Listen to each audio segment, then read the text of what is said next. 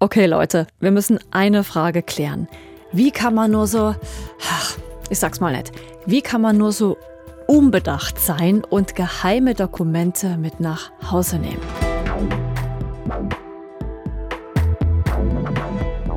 Nicht nur Ex-US-Präsident Donald Trump hatte ja vertrauliche Dokumente bei sich daheim, auch sein Nachfolger Joe Biden, wie wir wissen. Und jetzt sind bei dem wieder neue Akten aufgetaucht. Und der USA-Experte sagt mir, ich war erstaunt, Frau Stöckel.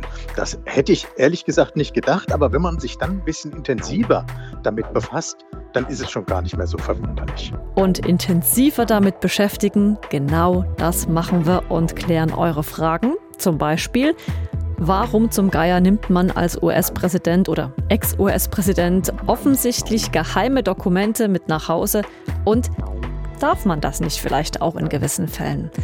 Antworten gibt's jetzt bei News Plus. Ich bin Susanne Stöcke. Hallo.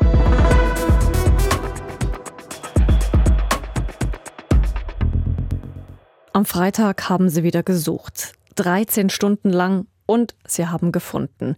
Im Haus von Präsident Joe Biden in Wilmington im US-Bundesstaat Delaware fanden die Behörden Dokumente, die dort definitiv nicht hingehören. Sie stammen aus seiner Zeit als Vizepräsident und Senator. Publik wurde das Ganze dann am Wochenende.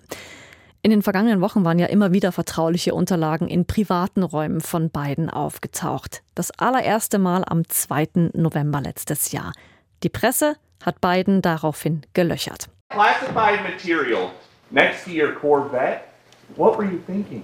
As I said earlier this week, people know I take classified documents and classified material seriously. Der Journalist fragt hier Präsident Biden, sagen Sie mal, klassifizierte Unterlagen neben Ihrer Corvette in der Garage gelagert. Was haben Sie sich nur dabei gedacht? Sehr nachvollziehbare Frage, wie ich finde.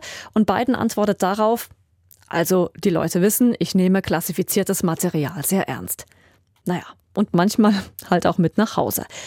Viele von uns reiben sich die Augen ab diesem Verhalten, aber Thomas Jäger, USA-Experte an der Uni Köln, dieses Vorgehen ist ja offenbar gar nicht so außergewöhnlich, sagen Sie. Warum denn nicht? Na, weil irgendwie alle Präsidenten damit äh, sozusagen Probleme hatten. Allerdings ist das Thema ja erst richtig hochgekommen, in, jetzt in neuerer Zeit bei Donald Trump. Warum? Weil er richtig viele Dokumente, nämlich über 10.000 mitgenommen hat und ganz offen gesagt hat, die sind doch mir. Der, der, der Kim Jong-un hat ja mir geschrieben, das gehört sonst keinem anderen. Kurzer Einschub an dieser Stelle. Wir erinnern uns, auch bei Ex-Präsident Donald Trump wurden Unterlagen gefunden. Genauer gesagt fand das FBI bei ihm tausende Dokumente, drunter rund 100 Unterlagen mit Geheimvermerk. Und damit ist die öffentliche Aufmerksamkeit auf dieses Thema gelenkt worden und man hat gedacht, na, nehmen die alle ihre Dokumente mit? Das nicht ist die Antwort, aber alle Präsidenten versuchen doch aus zwei Gründen das ein oder andere Dokument zu behalten. Das eine ist, naja, in so einer Regierungszeit passieren manchmal Dinge, von denen man nicht möchte, dass sie ans Tageslicht kommen. Und das andere ist in der neueren Zeit, dass die Memoiren ganz lukrative Verträge bringen. Also Obama hat 60 Millionen bekommen für seine Memoiren. Und da braucht man doch das ein oder andere Schriftstück noch. Aber dann hat Barack Obama und auch vorherige Präsidenten, das, das ist so eine gängige Praxis, dass man Dokumente, die klassifiziert sind, mit nach Hause nimmt. Na, ganz so nicht. Es gibt nämlich unterschiedliche Arten von Dokumenten und da haben Sie völlig richtig äh, gesagt, wenn Sie darauf hinweisen, die klassifiziert sind, die dann eingestuft werden in unterschiedlichen Graden.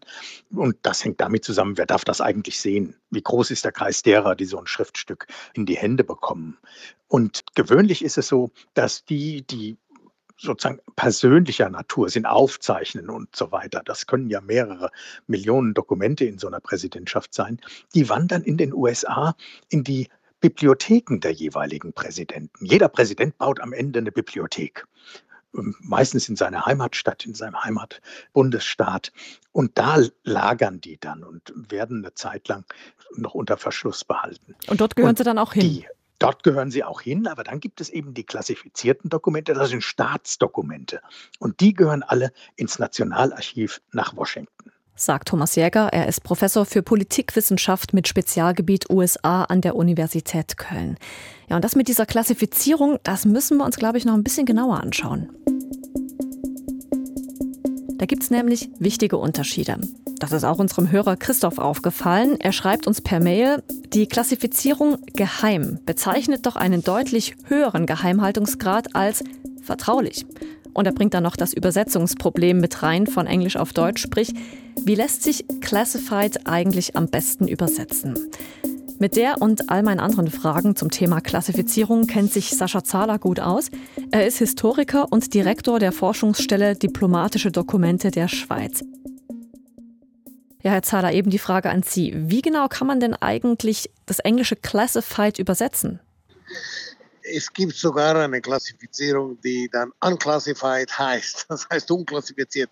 Also klassifiziert bedeutet, dass das Dokument eine formelle Geheimhaltung oder Schutzhaltung aufgebührt hat oder dass es eben frei zugänglich ist.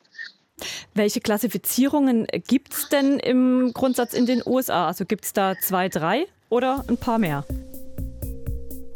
Ja, es gibt ganz, ganz viele und die ändern natürlich während der Zeit und äh, die Fantasie hat hier keine Grenzen. Aber die grundsätzlichen äh, Klassifikationen sind äh, Confidential, Secret, Top Secret. Und dann gibt es Ergänzungen wie zum Beispiel Top Secret Ambassador Eyes Only, also nur für die Augen des Botschafters oder der Botschafterin. Also da gibt es eine Vielzahl oder auch zum Beispiel für einzelne Politikerinnen und Politiker, die eine spezielle Funktion haben. Werden jetzt auch schon, sagen wir mal, äh, ein bisschen flapsig gesagt, ein Mail von US-Präsident Joe Biden an die Vizepräsidentin Kamala Harris, wo er sagt, ähm, wollen wir heute am Mittag irgendwie Rindsragout essen gehen? Wäre das dann auch schon klassifiziert? Ist das dann automatisch so? Also ich bin äh, Historiker und habe Zugang zu den Akten erst nach 30 Jahren, aber aus dem, was ich äh, aus der Vergangenheit gesehen habe, muss ich Ihnen tatsächlich sagen, dass es eine Vielzahl von Dokumenten gibt, die überklassifiziert sind. Gleichzeitig, und das muss man dann nicht vergessen, haben die Amerikaner reale, tatsächliche Geheimnisse. Die Amerikaner haben ja äh, Waffenprogramme, die Amerikaner haben eine Außenpolitik, die interventionistisch ist auf der ganzen Welt. Also das ist natürlich eine andere Außenpolitik als die schweizerische. Und die Amerikaner haben tatsächlich auch echte Geheimnisse. Aber ich würde sagen, diese Proliferation von Klassifikationen führt hinzu, dass dann die echten Geheimnisse dann quasi weniger geschützt sind, weil es gibt diese inflationären Gebrauch, ja. Sie haben ja auch selbst mal im Nationalen Archiv der USA geforscht und vielleicht mal ganz kurz zusammengefasst, wenn man das so kann. Welche Situationen haben Sie denn dort mit solchen Dokumenten erlebt? Ja, das ist hochkompliziert, weil eigentlich bekommt man nur äh, Schachteln, also Archivschachteln, die deklassifiziert sind. Und das funktioniert in den USA so, dass in der Regel ehemalige Beamten quasi sozusagen ihre, ihre eigenen Akten oder die ihres Büros deklassifizieren und das auf einer Basis von Page by Page. Und das ist ehrlich gesagt eine Horrorvorstellung und verschlingt unglaublich viele Ressourcen. Ich selbst habe damals für meine Dissertation sieben Jahre gewartet, um äh, Dokumente deklassifiziert zu erhalten. Und die Dokumente waren überhaupt kein Problem. Es war nur das Problem, dass die, die amerikanische Administration viel mehr klassifizierte Dokumente pro Tag produziert, als die Deklassifikationsinstanzen deklassifizieren können.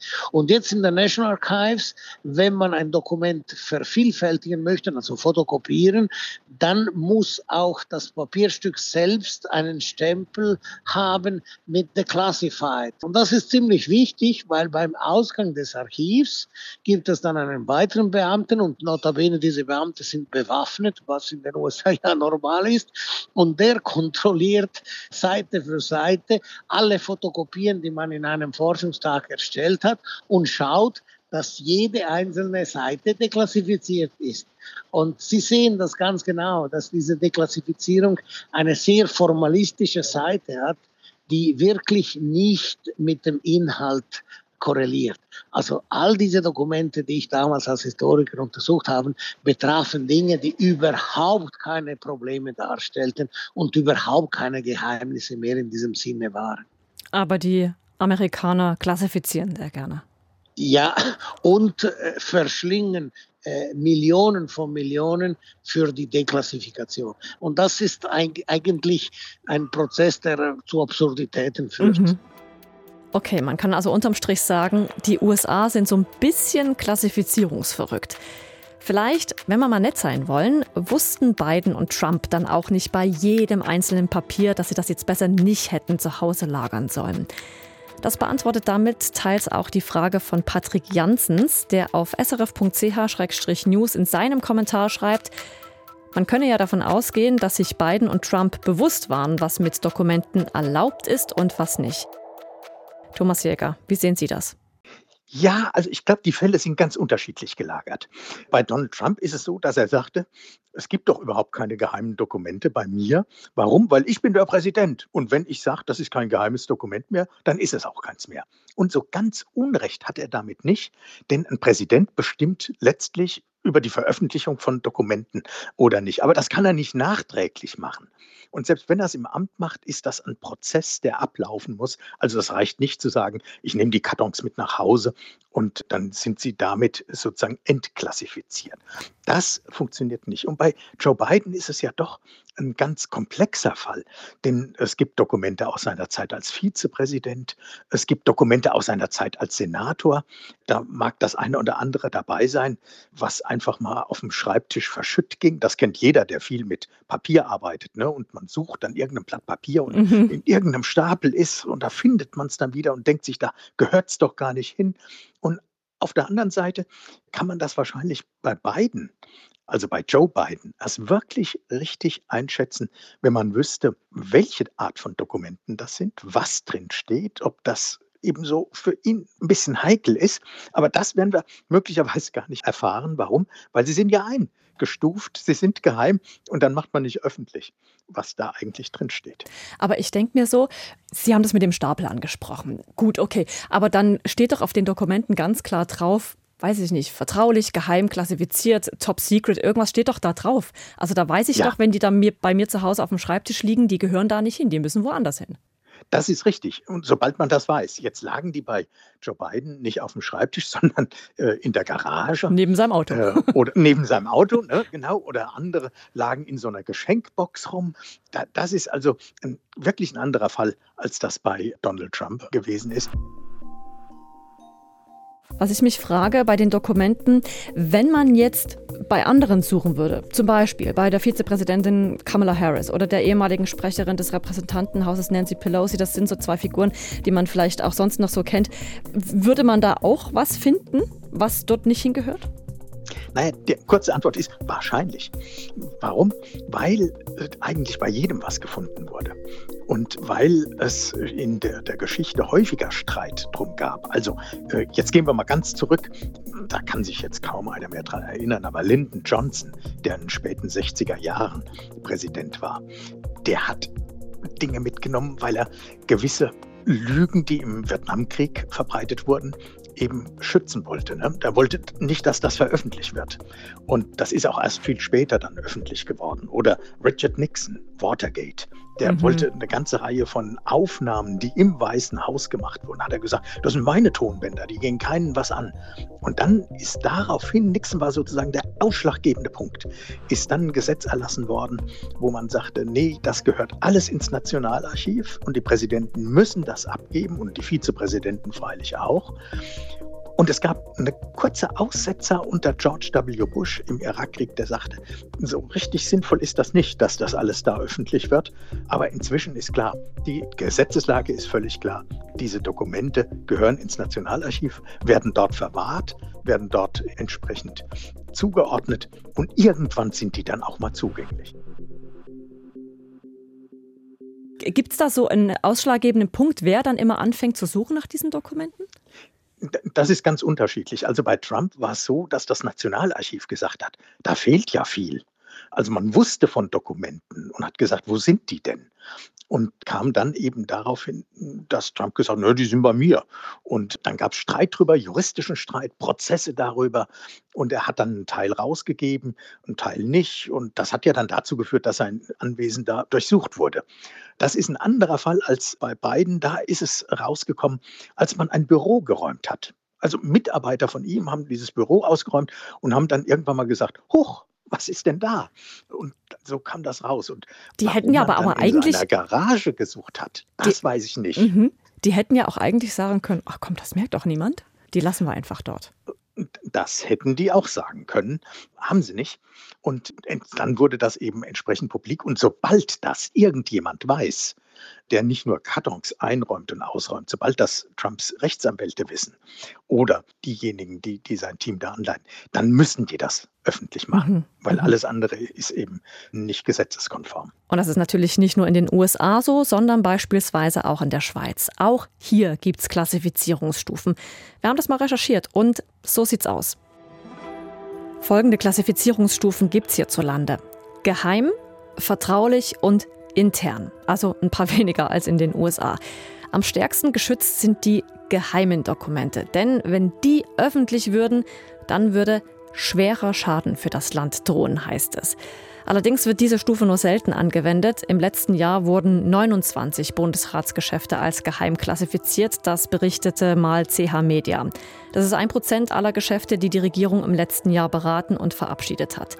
Fast 300 Geschäfte wurden mit der Stufe 2, sprich als vertraulich gekennzeichnet. Bei Veröffentlichung dieser Dokumente könnte quasi nur Schaden entstehen, also nicht mehr schwerer Schaden. Bei der dritten Stufe, den internen Dokumenten, wird noch von einem Nachteil für die Landesinteressen gesprochen. Tja, aber darf ein Bundesrat, eine Bundesrätin klassifizierte Dokumente nach Hause nehmen? In der entsprechenden Verordnung heißt es dazu, dass das Kopieren, Drucken oder auch Mitnehmen eingeschränkt möglich ist. Spätestens dann aber am Amtsende der Bundesrätinnen und Bundesräte müssen alle Exemplare zurückgegeben werden. Ja, das hätte auch Joe Biden mal besser gemacht nach dem Ende seiner Amtszeit als Vizepräsident. Hat er aber nicht. Und jetzt hat er den Salat und die Behörden sitzen ihm im Nacken. Und nicht nur die, auch seine politischen Gegnerinnen und Gegner.